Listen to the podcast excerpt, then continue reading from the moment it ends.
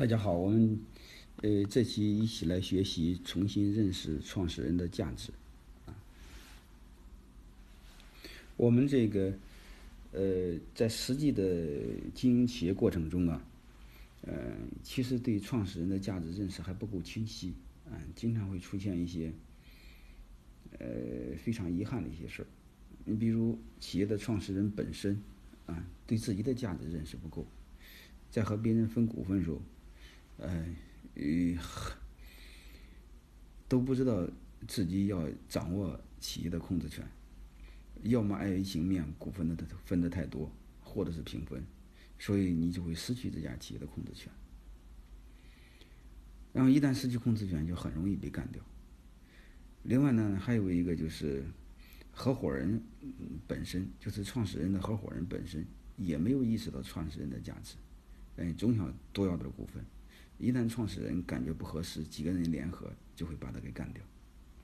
还有一个，作为一个投资人，当然理性的投资人还好一些，他一般不会让，嗯，不会控股，也就最多参股。但是特别是江湖有很多土鳖，嗯，包括还有很多做实业的有点闲钱，嗯，一旦做别人的投资人的时候，特愿意控别人股，嗯，总以为自己有点钱，别人穷光蛋没钱，啊，所以这是一个很悲哀的一个现象。再来，我想多说一句话是：创始人本身没有钱，没这是事实。但是创始人本身比钱更值钱，因为这个时代你会发现，资本已经不如人才值钱了。所以这是这时候你会发现，重新回到这种人的时代。所以这个时候来说，人要比钱值钱的多。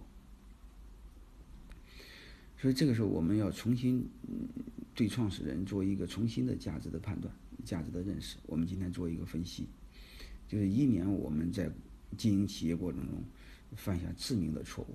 啊，不管你是投资人、合伙人还是创始人，包括你是公司的高管，我建议对这个东西都要有一个理性的、清晰的认识。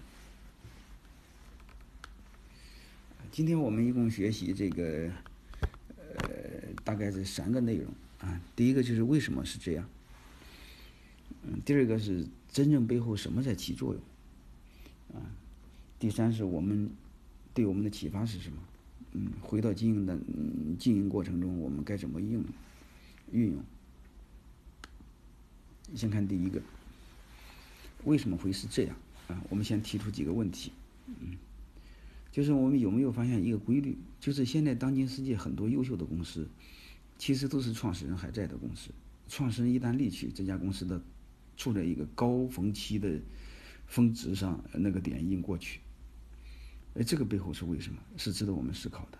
你比如苹果，乔布斯还在时候很好，乔布斯一不在时候，你会发现大家对他的期望值，包括他的产品的满意度，就慢慢慢慢慢就就就不大行了。啊，特别是华为这两年开始起来，弄得苹果很不舒服，很不舒服。而且他们还说，过两年就能超过苹果。那还有一个你会发现。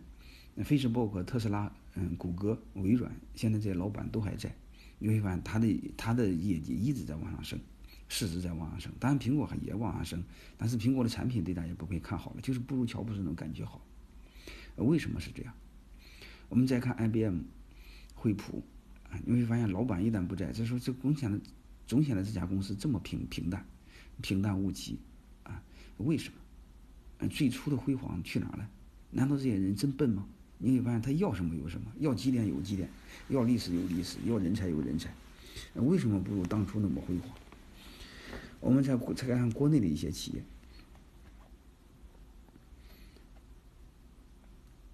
也是类似很多是这样，啊，呃，当然国内企业创业时间很短了，创始人还没有离开过的，但是有一个这个这个这个离离离开了，就是上海家化。嗯，上海家化的创始人是葛耀文，葛文耀是吧？后来这个被平安这个这个这个这个么资本什么收购了之后，控股了之后，你看他的业绩就开始下滑，啊，大量的裁人，为什么是这样？所以这个值得去我们去思考，为什么创始人不在了，公司都不大行？还有一个，我们再看一个，就是你有没有发现一个现象，就是半道上有些公司出现了困难，还得把老板请过来重新来，啊，就是创始人请过来重新来救。就有了困难，还得创始人在救，嗯，经理人是救不了。为什么是这样？你比如联想，最初是有困难，收购 IBM 之后有困难，嗯，最后没办法是刘传志出山，嗯，才把联想给给缓过劲来。那还有一个携程网，大家都知道，嗯，做做的也不大行了，嗯，差一点要被翼龙要把它给搞死。后来连建章创始人连建章又回来了，连建章不是在美国读读书嘛？这伙计是喜欢做学问，研究人类学博士，嗯，回来又回来了，又把携程又给做起来了，嗯，那更典型的是乔布斯，嗯，苹果的董事会那帮伙计认为乔布斯笨，嗯，乔布斯毛病多，把乔布斯给干掉了，嗯，结果他突然发现他们这帮伙计比乔布斯笨多了，嗯，差一点把苹果给做死。没办法，又把苹果给乔布斯给请回来了，啊，然后乔布斯一回来把苹果给做好了。你会发现，为什么的关键时候、困难时候都想起创始人？啊，因为即便是创始人不在的话，他还想起创始人家族成员，也也也管用。你比如那个丰田，嗯，大概是三四年前吧，丰田的汽车不就出现了一个什么事件吗？嗯，丰田汽车大量的召回，弄得非常被动。那老社长辞职，嗯，上来个新社长，就是丰田的创始人丰田喜一郎的孙子，叫丰田章男，满世界去道歉。按道理来说，和他一毛钱关系没有，他道什么歉？他是新来的。哎，为什么要请这个创始人的孙子来？这么困难的事找他来，为什么是这样？哎，大家为什么不会相信？哎，这个消息，这个这个这个，他这个灾难很快就会平息，为什么是这样？所以我们先提出这个现象，对这个现象，我们先去思考。思考背后，我们在做分析，为什么是这样？啊，就是当这些东西我们分析透了之后，我们会重新理解创始人在公司的价值。然后我们再看另外一个，就是不但创始人对公司有价值，就是创始人这种血统啊，就是创始人不在的时候，他的家族成员对这家公司也很重要。你比如这个苏格兰闹独立，当然没没成功哈。但是你有没有发现，苏格兰闹独立？按道理说，苏格兰和英格兰它是世代仇恨。你看他勇敢的心就知道。结果苏格兰倒好，独立独立吧。他还提出了一个很可可笑的一个要求，说我们还要女王，别的我们都不要。因为你要你你是按正常我们的逻辑来说，要他干什么？你自己独立多好呢？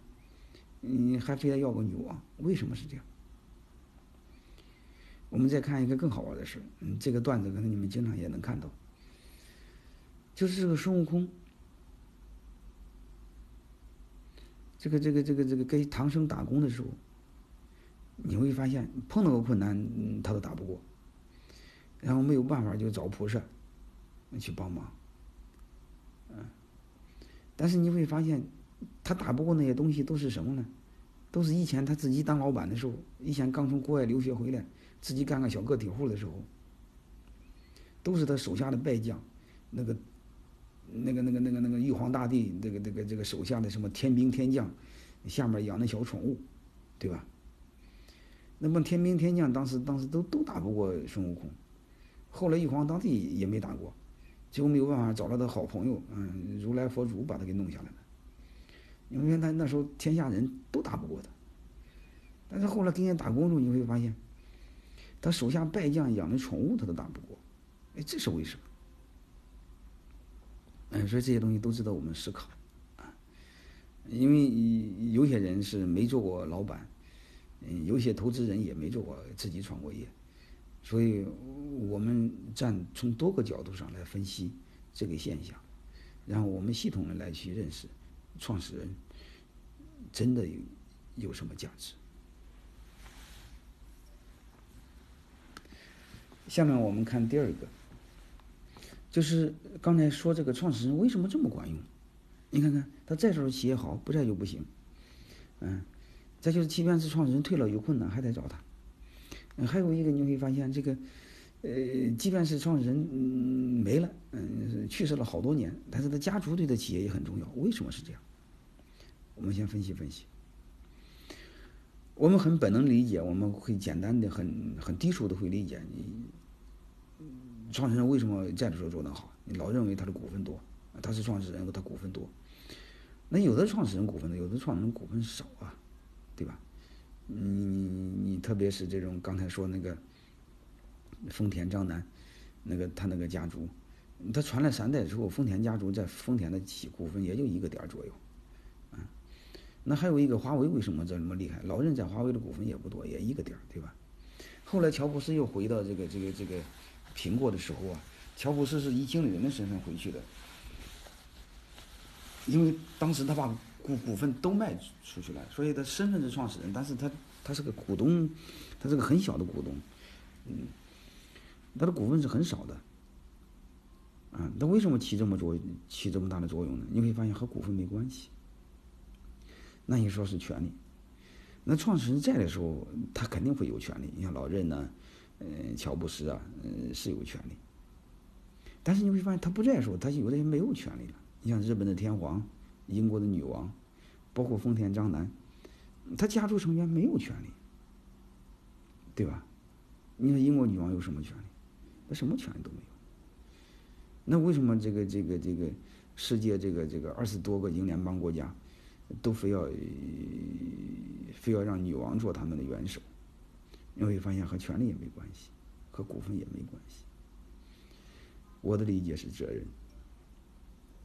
你比如乔布斯，啊，嗯，股份很少，就以打工人的身份重新回苹果，为什么这么用心？很简单。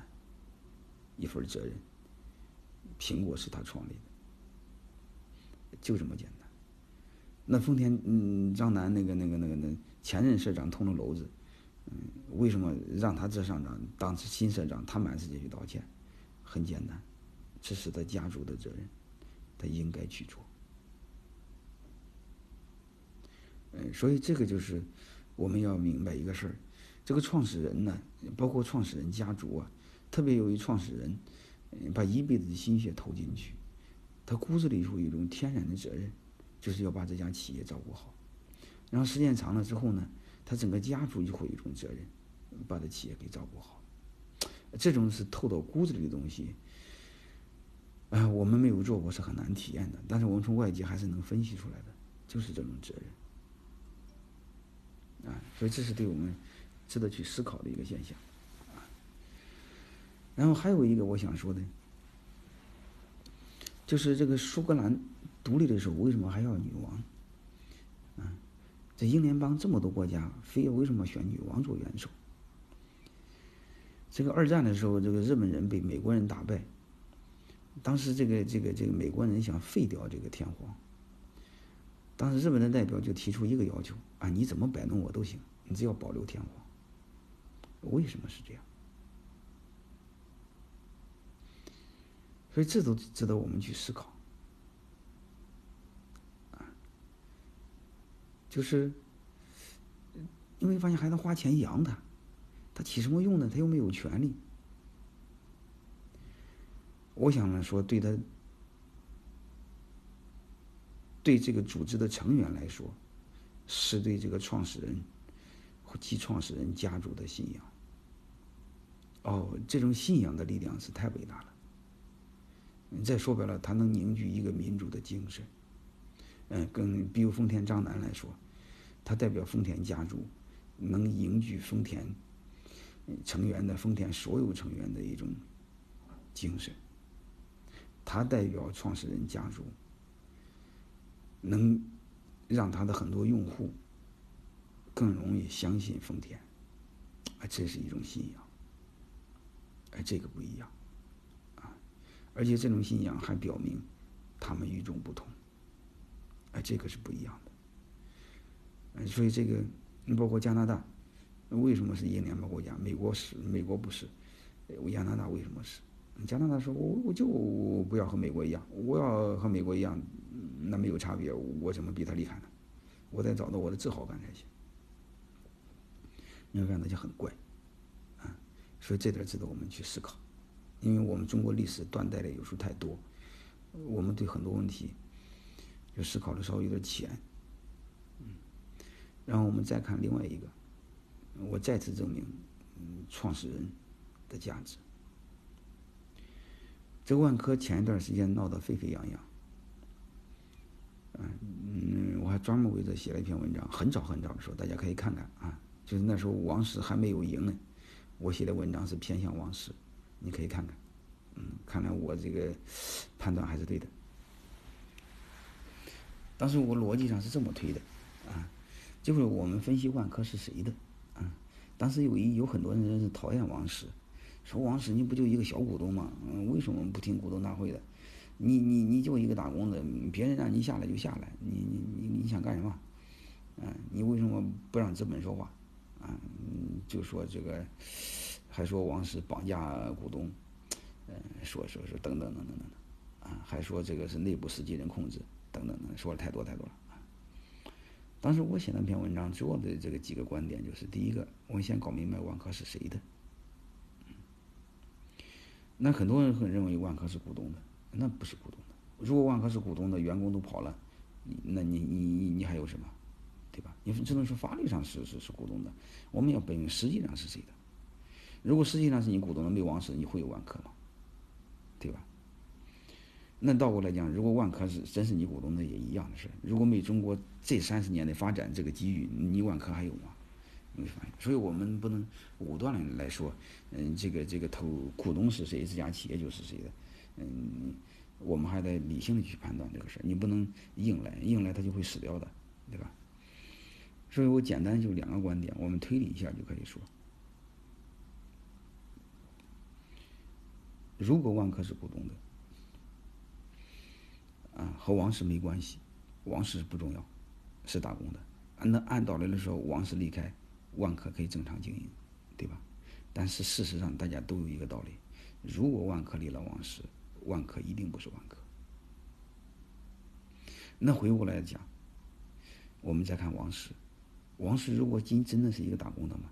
我们再分析，如果王石离开了万科，王石还照样是王石。而且只要给他几年时间，王石可以再做第二个万科，是这样吗？因为我们能看到嘛，当时那万科，王石八字还没没没一撇呢，就很多人就想给他投资，还有一个伙计说他出来干，我给他投多少个亿，对吧？还有一个猎头公司什么开价一年薪一个亿来挖挖王石，嗯，所以为什么是这样？而且大家知道，王石在万在万科的工资也不高，一年也得一千来万，对吧？别人能给一个亿，不赚大了吗？为什么是这样？所以我们从这个逻辑上来分析，我们会发现，我们不能应用武断的来说，万科是投资人的，因为我们一定要搞明白一个事实：万科是王石作为创始人一把把它做起来的，其实和他有多少股份关系不大。王石代表万科精神，啊，这是创始人的价值。所以你不能说把创始人是小股东说没就没了，把他给干掉。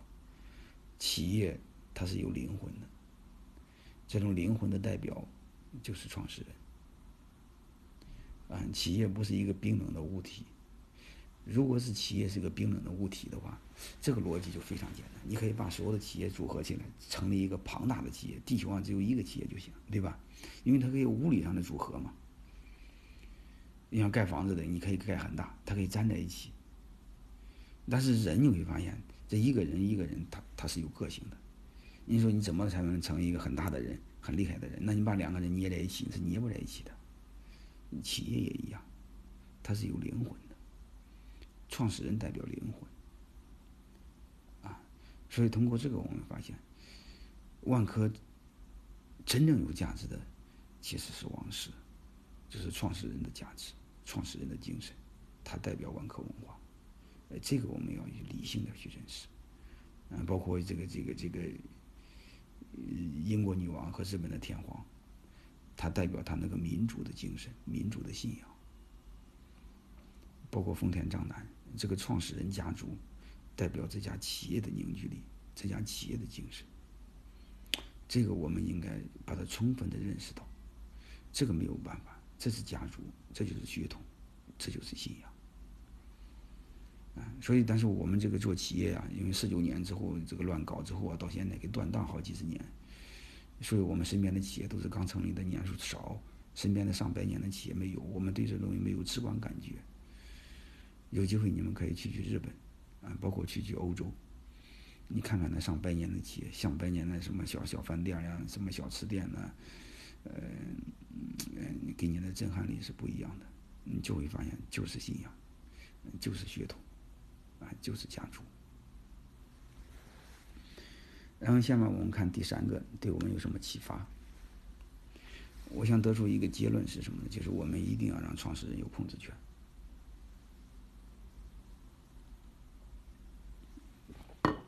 因为我们刚才分析了，你会发现，对一家公司来说，最值钱的是创始人，他比资本都值钱。因为有了创始人，他可以凝聚一个团队，他可以找投资人。那你说你有钱再找投再找创始人，这是门儿就没有了，这是很难一个事儿，对吧？一般都是这个这个这个这个，嗯，都是创始人有了之后，先有创始人，再有团队，再有再有资本，再有产品等等，是这么个逻辑。所以创始人很值钱。既然创始人很值钱，我们就得保护好创始人，不管你是哪一方，让他有控制权、有话语权。如果他没有控制权、没有话语权，一旦产生矛盾，就很容易被别人干掉，被投资人干掉，被合伙人干掉。为什么还要这样呢？因为人都是一个感性的动物，在这个企业经营的过程中，其实也是创始人自我修炼的一个过程，他不可能没有错误。而且再给大家说一句话：越优秀的人毛病越多。如果他没有足够的控制权，大家就会产生矛盾。一旦产生矛盾，他是容易被干掉的，因为他的毛病多嘛。就像乔布斯似的，当时他的股份分出来，他没有控控制权。他的那种毛病，你会发现大家是和他合不在一起的，合不在一起把他给干掉了。所以我们得给他有一定控制权。这种情况下，即便是他有点错误，我们大家还可以宽容，因为你不得不宽容的，你干不掉他，对吧？所以我们得有一个概念。同时呢，通过这个呢，我再想多说一句话：，不管是投资人、合伙人来说，既然都是人，都有毛病，越优秀的人毛病越多，我们就应该相互宽容、相互理解。给对方一个成长的空间，这是我们要非常理性的去看这个事儿。还有一个，作为一个创始人也要非常理性，嗯，因为创始人和和投资人比比的是什么？比的是你的智慧、你的创业精神。你是没有钱的，但是这时候你在面对投资人、面对有钱人的时候，要保持足够的自信，千万不要让投资人控股，啊，你也不要相信投资人给你做的承诺，因为很简单。对创始人来说，就包括特别是创始人和合伙人之间的关系，包括创始人对企业的关系，其实这是夫妻关系，这一辈子的情谊。但是你和投资人是什么关系？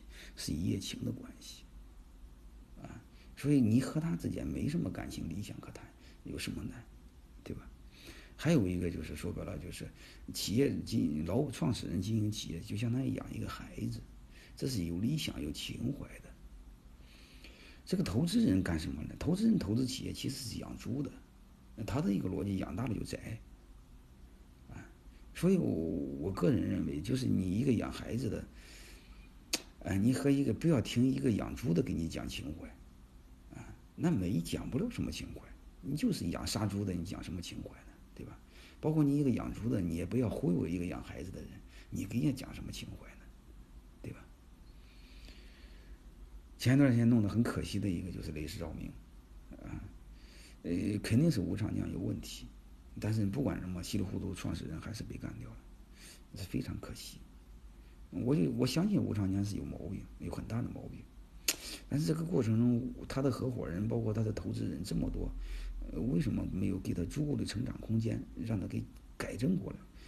当然也可能他的毛病太多，反正是很遗憾的事。我们再讲一个案例，就是创始人有控制权，对这家企业传承是非常有作用的。啊，第一个就是这个这个这个这个晋商，啊，这个晋商这个这个这个这个大家知道，控制人都永远在东家，嗯，掌柜的永远没有控制权，只有经营权。所以你们看，晋商是古代的第一商吧，啊，如果你们看晋商的电视片的话，其实他就永远是突出的宗旨就一个有钱，然后讲信用。啊，你会发现，嗯，真的想让企业做的长久来说，也得让创始人控制。啊，你让投资人控制，弄弄他就把你给卖了，卖了也可弄弄就死了。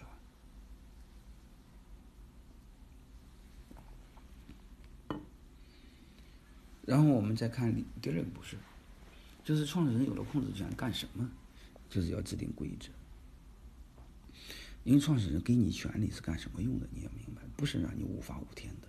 你不是说过吗？你有了权利是干什么呢？是让你制定规则的。有了权利是让你保护你的。有了权利不是让你无法无天的。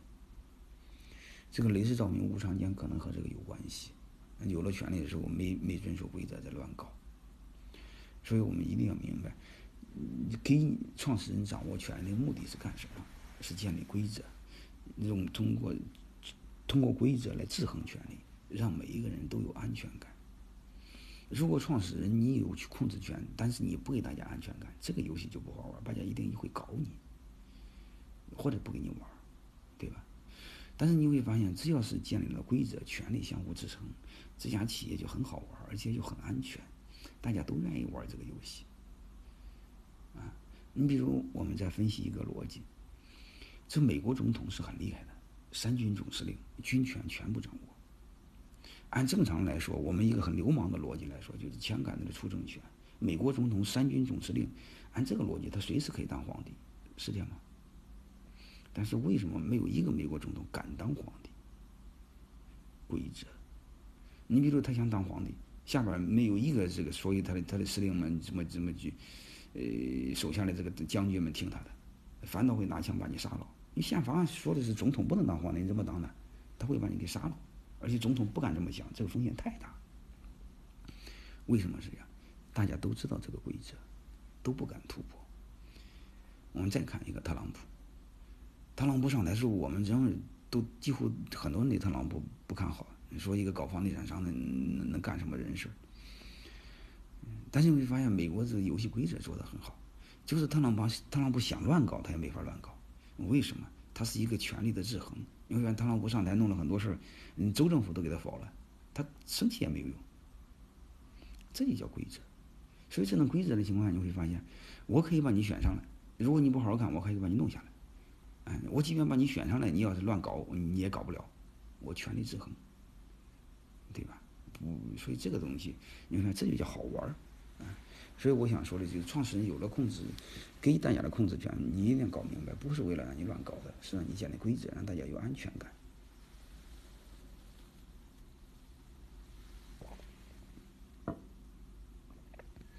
然后再然后呢，我建议大家通过按规则呢，让大家时间长了养成习惯，养成习惯就会形成文化。哎呀，这是一个公司的真正的竞争力。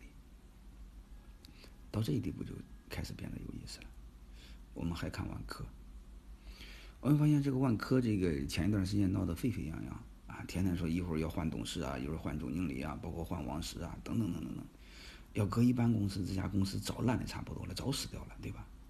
但是你会发现，万科是一家公众公司，你从它的业绩上看，你会发现一点没受影响，业绩还在往上涨，这就是非常优秀的企业。你董事会、股东会，你爱怎么乱怎么乱，你总经理待定嘛还干和和和这个总经理带弟兄们干活一毛钱关系没有。这就叫规则下养成的习惯，各干各的事儿嘛。是董事会在没有干掉你总经理之前，你还是总经理，你的任务就是对董事会负责，好好干活嘛。你不用担心这个老板是不是被干掉，和你没关系。所以你会发现这种文化厉害，而且你想这种情况下，我王石不就显得很有面子？最后呢，王石胜利了，我相信和这个东西也也有关系，肯定给王石赢得了很多分。对吧？然后我更想说的，如果这个文化透到骨子里头啊，这就是信仰。如果到这一地步，企业就永生了，啊，死掉就很难了。就像这个这个这个这个，日本为什么保留天皇？英国为什么保留女王？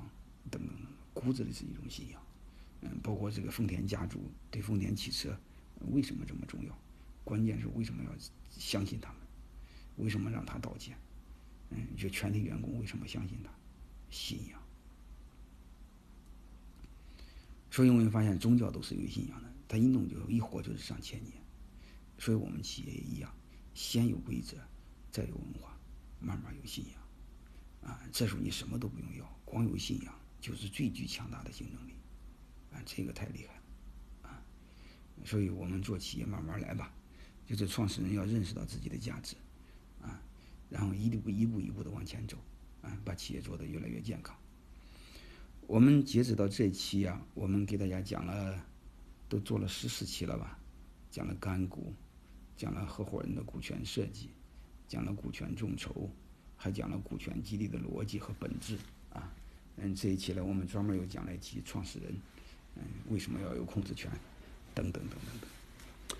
所以这个，呃，基本上算是告一个段落啊。可能从下期开始啊，嗯，我们这个节目，这个语音课程啊，嗯，就要利用利用另外一种形式和大家一块儿。嗯，来学习，嗯嗯，就不是现在这种模式啊。那我们就呃下次再见，好吧？